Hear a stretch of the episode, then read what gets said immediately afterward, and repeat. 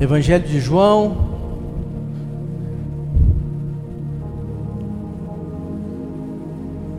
João capítulo 8, a gente vai ler do versículo 1 ao 11.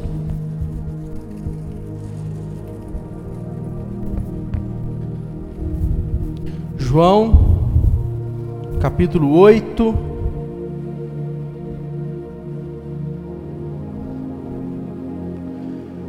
João capítulo 8, versículo 1 ao 11. Assim está escrito: Jesus, porém, foi para o monte das oliveiras. Ao amanhecer, ele apareceu novamente no templo, onde todo o povo se reuniu ao seu redor, e ele assentou para ensiná-lo. Os mestres da lei e os fariseus trouxeram-lhe trouxeram uma mulher surpreendida em adultério. Fizeram-na ficar em pé diante de todos e disseram a Jesus: Mestre, esta mulher foi surpreendida em ato de adultério. Na lei, Moisés nos ordena apedrejar tais mulheres. E o que o Senhor diz? Eles estavam usando esta pergunta como armadilha, a fim de terem uma base para acusá-lo. Mas Jesus inclinou-se começou a escrever no chão com o dedo. Visto que continuava a interrogá-lo, ele se levantou e lhes disse: Se algum de vocês estiver sem pecado, seja o primeiro a tirar a pedra nela. Inclinou-se novamente e continuou escrevendo no chão. Os que o ouviram foram saindo, um de cada vez, começando pelos mais velhos. Jesus ficou só com a mulher em pé diante dele. Então Jesus pôs-se em pé e perguntou-lhe: Mulher, onde estão eles? Ninguém a condenou? Ninguém, Senhor, disse ela. Declarou Jesus: Eu também não a condeno. Não a condeno. Agora vá e abandone a sua vida de pecado. Amém. Vamos orar. Senhor, que nessa manhã a tua palavra fale conosco. Senhor, que nessa manhã o teu Santo Espírito trabalhe no nosso coração, na nossa vida, pela tua palavra. Se tem alguma coisa em nós que tem sido, meu Deus, impedimento a receber a tua palavra, tira de nós aqui nessa manhã, nós possamos ouvir e receber algo de ti. É o que nós oramos no nome de Jesus. Amém. Pode assentar aí no seu lugar, pode se acomodar aí. Fique à vontade. Muitos de nós já lemos ou já ouvimos alguma história desse texto aqui. O capítulo 8 do Evangelho de João, que narra uma história de um determinado grupo de pessoas que queriam de alguma maneira provar a Jesus. Eles queriam de alguma maneira colocar Jesus em uma situação difícil, porque eles não criam na mensagem de Jesus, eram os fariseus. E para colocar Jesus numa situação constrangedora, eles usaram uma falha de uma pessoa. Conta-se que encontraram uma mulher que estava em flagrante adultério. Não tem uma explicação clara se era adultério porque ela era casada e estava com um homem, ou se o homem era casado e estava com ela. Sabe-se que para ter adultério tem que ter um casal, mas só apareceu a mulher, né? De cara, né? Pegaram a mulher, colocaram diante de Jesus. Jesus, todo mundo viu essa mulher em pecado. Todo mundo viu essa mulher em pecado. A lei diz que quando se acha uma mulher em adultério, ela precisa de morrer. E o que o Senhor diz? Fizeram isso porque existiam duas leis ali contraditórias. Para os judeus, o que valia era a lei de Moisés. E a lei de Moisés dizia que o adultério deveria trazer morte. Só que também existia naquele período a lei dos romanos. E os romanos que dominavam o território de Israel. E na lei dos romanos, ninguém poderia condenar o outro à morte a não ser os romanos. Então, se Jesus fala assim, apedreja porque ela pecou, Jesus ia pela lei dos judeus e ia contra a lei dos romanos. E se Jesus fala assim, não, não apedreja, Jesus ia a favor da lei dos romanos, mas ia contra a lei dos judeus. Colocaram Jesus numa sinuca. Vamos ver que que gente, que ele, como é que ele se sai disso. Jesus se utiliza de algo que os judeus utilizavam com aquela mulher para confrontar todo. Confrontar todos. Aquela mulher, ela era culpada. Ela havia cometido um pecado. Só que Jesus pega a culpa que imputaram sobre aquela mulher e Jesus utiliza essa culpa para lançar diante de todos, porque ele fala assim: quem não é culpado como essa mulher, pode começar a apedrejar. Aquele que não tem pecado, atire a primeira pedra. Quando todo mundo parou de olhar para a culpa dela e começou a encontrar culpa em si mesmo, todo mundo, ó, foi embora. Diz que começando dos mais velhos aos mais jovens. Teve até ordem de prioridade na saída, né? Primeiro os mais velhos. Não sobrou um. Você sabe por que, que não sobrou um, irmãos?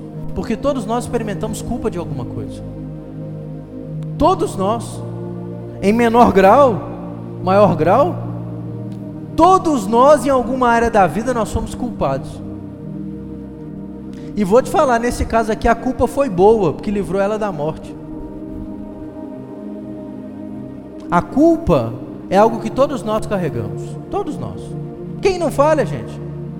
Quem não erra, quem não tem algum tipo de dificuldade na vida, todos nós. Só que nós não podemos ser escravos da culpa. Porque Jesus no final do texto chama essa mulher e fala assim: ó, ninguém te condenou? Eu não te condeno, mas continua a sua vida e abandone isso aqui. Vá e não peques mais. O que Jesus fez foi dar àquela mulher uma nova oportunidade. O que Jesus fez foi falar: minha filha, de agora para frente, abandone isso aqui. A culpa, irmãos, é algo que todos nós carregamos. Mas se ela não é tratada, ela corrói a vida. Imagina, quem era aquela mulher? Era a mulher adúltera. O rótulo estava a culpa dela, né? Ela era uma pecadora. Os judeus gostavam disso, né? É a mulher adúltera, a prostituta, o leproso, o pecador, os rótulos. E o rótulo sempre pela culpa. Deus não nos rotula, mas Ele sabe que todos nós carregamos. Quantos carregam, né? A ausência da vida de um parente querido, uma hora importante, investimento de tempo em momentos errados e tempo não volta a culpa de ter uma vida financeira estabilizada em determinado momento da vida e por decisões erradas fracassar. A culpa por um pecado, todos nós carregamos. Mas nós precisamos de entender o que a Bíblia fala sobre a culpa e como a Bíblia nos ensina a tratar a culpa. Jesus pegou a culpa daquela mulher e deu ela uma nova oportunidade. Jesus não acusou-a, todo mundo já estava fazendo isso. Jesus curou aquele sentimento de culpa. E Jesus também trouxe à memória aqueles que se achavam perfeitões, mas estavam cheios de defeitos. Nós vamos falar sobre nessa manhã sobre como Jesus cura a culpa e como nós precisamos de aprender a lidar com ela. Primeiro, o que, que é a culpa? Como eu disse aqui, a gente pode encarar a culpa de maneira positiva e de uma maneira negativa.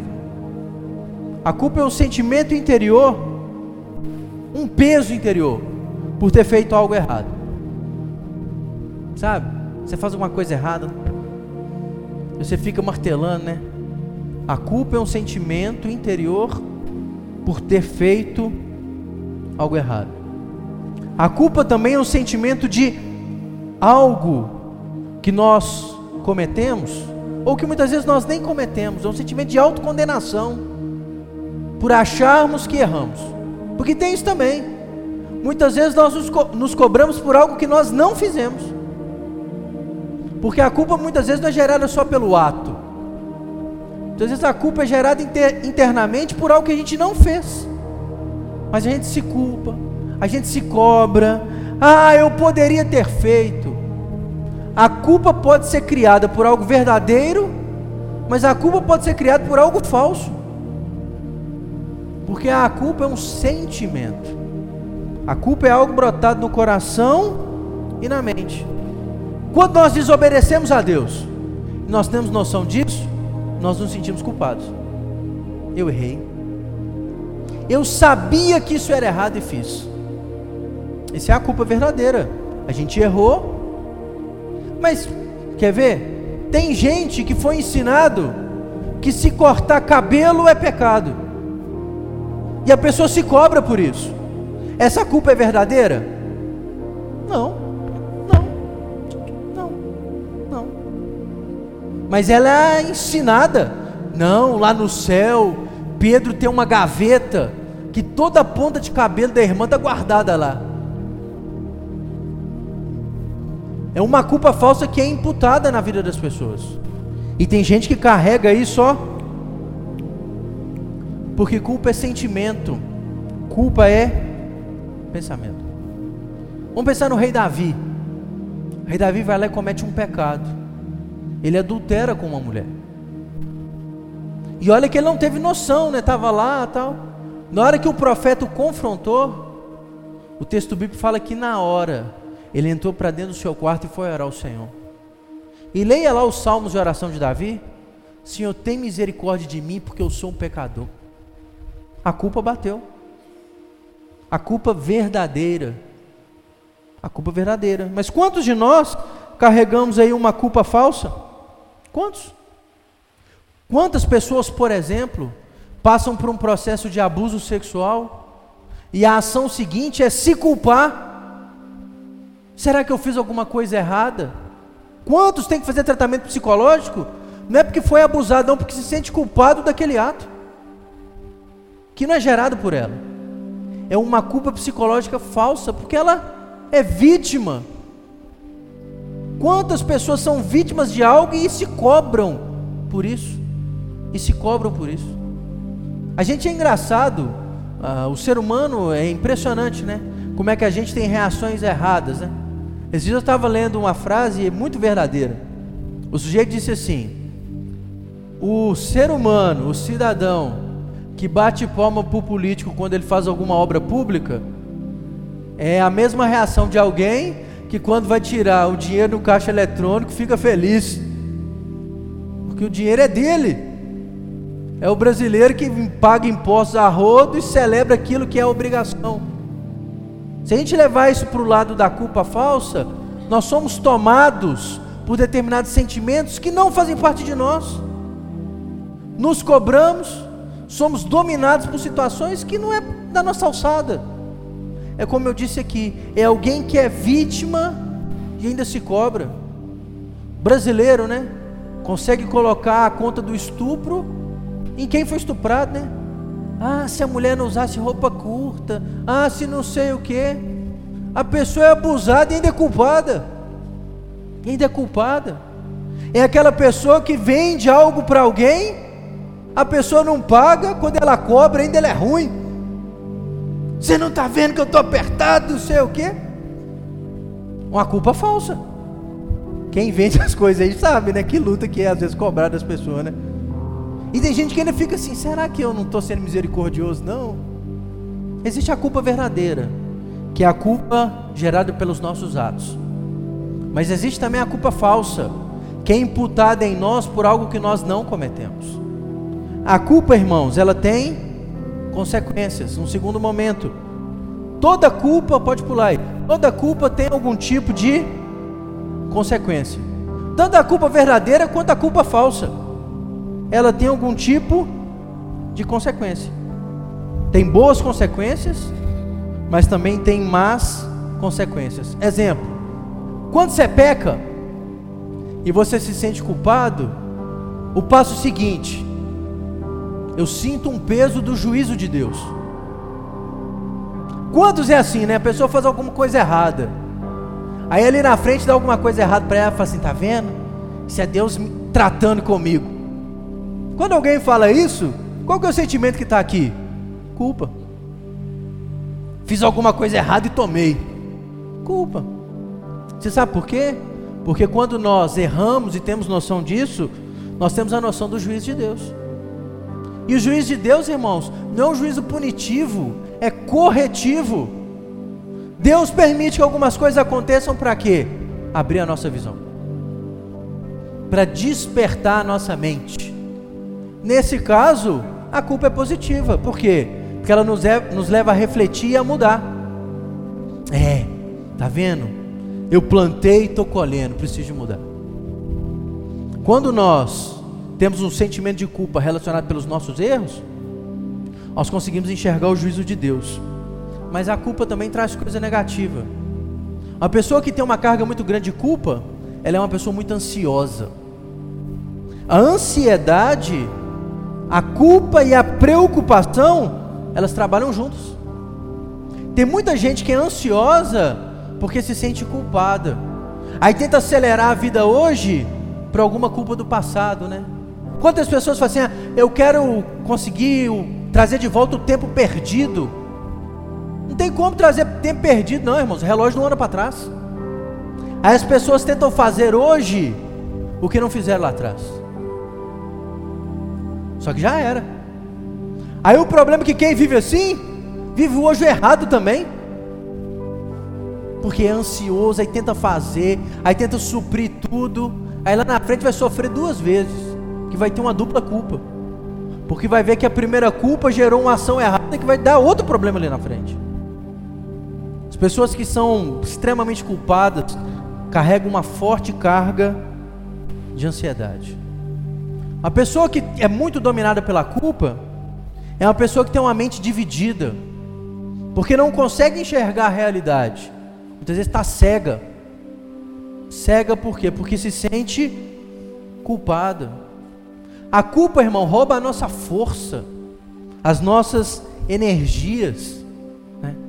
Alguém fala que a culpa é como um dreno da força da vida, vai sugando, vai sugando, vai sugando. Quem é muito culpado, qualquer situação difícil da vida se sente, não, eu mereço. Já viu? Eu mereço. Eu já vi gente falar, eu não mereço nada de bom, eu não presto. Quem fala isso, o que está aqui dentro? Culpa, culpa. Avalia algumas coisas do passado e fala assim: tudo que acontecer de. Eu já vi gente falar: tudo que acontecer de ruim para mim ainda é pouco. O que está aqui dentro, gente? Culpa, culpa, culpa. Dominado, totalmente dominado pela culpa. A culpa, ela rouba de nós a esperança esperança. Você só vê tudo negativo quando olhar para frente? Você acha que aquela mulher, quando foi lançada diante de Jesus, diante de Jesus, o que, que ela esperava? O que, que aquela mulher esperava? Morte. Morte. Qual a expectativa que aquela mulher tinha, gente? Esperança. Ela não fala nada, ela nem se defende. Por quê? Ela era culpada ela era a mulher adúltera. Estava ali, ó. Ela não tinha expectativa, não tinha esperança. Né? Ela nem falou assim, gente, calma, as coisas não são assim, não. Não é bem assim, nada. Por quê? Aquela mulher lançada ao chão diante daqueles homens era a imagem clara de alguém que se sente totalmente culpado. Nem se defende. Totalmente inseguro totalmente entregue à própria sorte, não falam A, o sofrimento estava ali. Agora a ação de Jesus foi uma ação de libertação para aquela mulher. Porque eu quero te falar, Jesus liberta-nos do poder da culpa. Jesus tem poder de nos tirar dessa escravidão que é a culpa. Sabe como é que Jesus faz? Para nos ajudar a ficar livres da culpa, ele nos ajuda a identificar qual é a causa da culpa. Aquela mulher é uma mulher adulta, tudo bem. Mas quem estava imputando o pecado sobre ela também era pecador. O que, que Jesus fez? Jesus deixou muito claro o pecado de todo mundo. Quem não tiver pecado, atire a primeira pedra. Quando o Espírito Santo de Deus trabalha em nós, ele nos ajuda a identificar Que culpa é essa que está no nosso coração? Às vezes vai ser uma culpa verdadeira. Às vezes é um pecado. Às vezes é alguma coisa errada que você está fazendo. Às vezes é alguma coisa errada que você já fez, ó. E não se perdoou. Porque isso acontece. Tem pessoas que se cobram por coisas que já passaram 10, 15, 20 anos. Mas aquela culpa carrega ali. Então Jesus nos ajuda a identificar: essa culpa é verdadeira? É, é algo que você está fazendo hoje? É algo que você fez no passado? Ou muitas vezes é algo que você nem fez, mas aquilo está lá, ó, te corroendo por dentro, te corroendo por dentro. Teve um dia que eu estava conversando com a pessoa, e a pessoa muito chorosa, ah, eu perdi o meu pai, mas por que você está chorando? Além da dor de não, eu me sinto culpado e tal. E foi me falando, né? Eu podia ter estido mais com ele e tal. Eu falei, mas por que você não teve com seu pai? Ah, porque logo depois de eu nascer, meu pai nos abandonou. E apareceu seis meses antes de morrer. Eu podia ter procurado, sei o que. Quantos anos você tinha? Dois. Parece engraçado, mas aquela pessoa estava carregando uma culpa que não era dela. Uma culpa que não era dela. Não era dela. Mas estava ali, ó. Falei, calma, meu filho, a culpa não é sua, não. Não é porque morreu, não, a culpa era dele. Ele que abandonou vocês na hora que vocês precisaram. Graças a Deus que pôde passar os últimos momentos com vocês, que Deus tem misericórdia. Mas se tem alguém culpado na história aqui, é ele e não você. Para ser liberto da culpa, é preciso identificar o que está te corroendo. Se é pecado, confesse. Ninguém te condenou, minha filha, eu também não te condeno. Vá, mas não peques mais. Vá, abandone essa vida de pecado. Se for alguma coisa errada, confesse. Se arrependa. Lute para não fazer mais. Eu quero te falar um princípio bíblico. Deus perdoa os nossos pecados. Vou te falar isso de novo. Deus perdoa os nossos pecados. Muitas vezes nós nos cobramos, Deus perdoa os nossos pecados. Então, o único pecado que Deus não perdoa, aquilo que a Bíblia chama de blasfêmia contra o Espírito, é a rejeição total ao Filho de Deus. Qualquer outro Ele perdoa. Qualquer outro. Não tem nada que você faça que não pode ser alcançado pelo perdão de Deus. Deus perdoa. Ele é poderoso para nos perdoar. Muitas vezes é a gente que se cobra demais e que não entende que o perdão de Deus pode ser completo, que o perdão de Deus baseado na cruz é pleno, não tem nada a ver com os nossos sentimentos, tem a ver com Ele. Ele escolheu nos perdoar, identificou o que está te cobrando. Se é pecado, confessa e Ele perdoa. Se é pecado, reconheça, o perdão de Deus está disponível. Aquela mulher aceitou, foi embora, foi embora tocou a vida. Hora alguma ela fala: Mas Jesus, eu não presto. Mas Jesus, eu sou uma pecadora mesmo. Mas Jesus, eu destruí a família de Fulano. Ela não falou nada. Ela assumiu, ela aceitou o perdão de Cristo. Vai, minha filha, e não peques mais. Muitas vezes a culpa vem.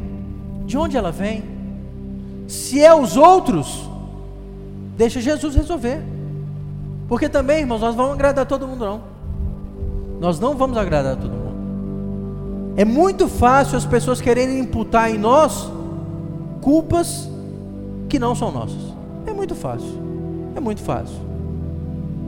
Por exemplo, eu enquanto pastor, eu estou aqui, eu prego, eu oro, eu ensino, eu converso, eu me preocupo com as pessoas, eu estou disponível para todo mundo conversar comigo. Agora, se a pessoa quiser fazer tudo errado na vida dela, a culpa é minha? A culpa é minha? Não, não. A culpa não é minha. Se a pessoa quer escolher o caminho errado, se a pessoa quer mentir, enganar, trapacear, a culpa é minha? Mas quantas vezes está vendo lá, ó? É daquela igreja lá, aquela igreja deve prestar, não, porque fulano vive assim. Ué. A pessoa escolhe o caminho errado, a culpa é dela, não é dos outros, não, ué. Até porque aqui não é por falta de falar, não é por falta de ensinar, Um dia uma pessoa falou comigo: você tem que prestar atenção aí, porque tem um tanto de gente faz um tanto de coisa errada, deve ter alguma coisa errada. Eu falei: tem com elas, comigo não é não. Não põe a culpa em mim que é dos outros. Tá? Minha obrigação é ensinar o que eu faço. Minha obrigação é falar a verdade o que eu faço. Agora, quer viver errado? Cada um assuma a sua responsabilidade. Porque é fácil, né? Por que, que você é assim? Culpa do meu pai. Culpa da minha mãe. Culpa de não sei quem. Se você fez errado, assuma. A mulher não questionou, ela era adúltera. Ela era adúltera, ela tinha errado. Agora, quando o perdão de Deus veio, ela recebeu. Levantou, Jesus, ninguém me condenou, também não te condeno, vai. E não peques mais. E ela foi. Então, Cristo, através do perdão, Ele tem poder de nos libertar da culpa. Ele tem poder de nos libertar muitas vezes dessa prisão emocional que danifica todas as outras esferas da nossa vida. A culpa, enquanto algo que nos faz reconhecer as nossas falhas, ela é boa. Passou disso é problema. Passou disso é problema. Se a culpa não é aquele ato que te traz à memória o seu erro, para você encontrar em Deus perdão, ela passando disso, ela é problema. E nós não podemos viver escravos dela. Porque senão, nós viveremos anos a fio nos cobrando de algo que o perdão de Deus já está disponível para resolver. Cristo perdoou aquela mulher. Cristo libertou aquela mulher de uma morte iminente, mas também de uma vida de pecado, de uma vida de devassidão. Deu ela uma nova oportunidade. Como ele faz conosco. Se a culpa não te aproxima de Deus, você precisa ser libertado dela nessa manhã. Se a culpa não traz à memória o seu pecado para ser confessado, se a culpa te escraviza num passado, deixa Jesus te libertar nessa manhã. Deixe que o perdão de Deus o alcance, porque o Senhor é poderoso para libertar-nos de toda e qualquer culpa que vem sobre nós, para nos aproximar dele e para nos fazer desfrutar do perdão dele. Fique de pé no seu lugar que nós vamos orar. Quero que você curva a sua cabeça.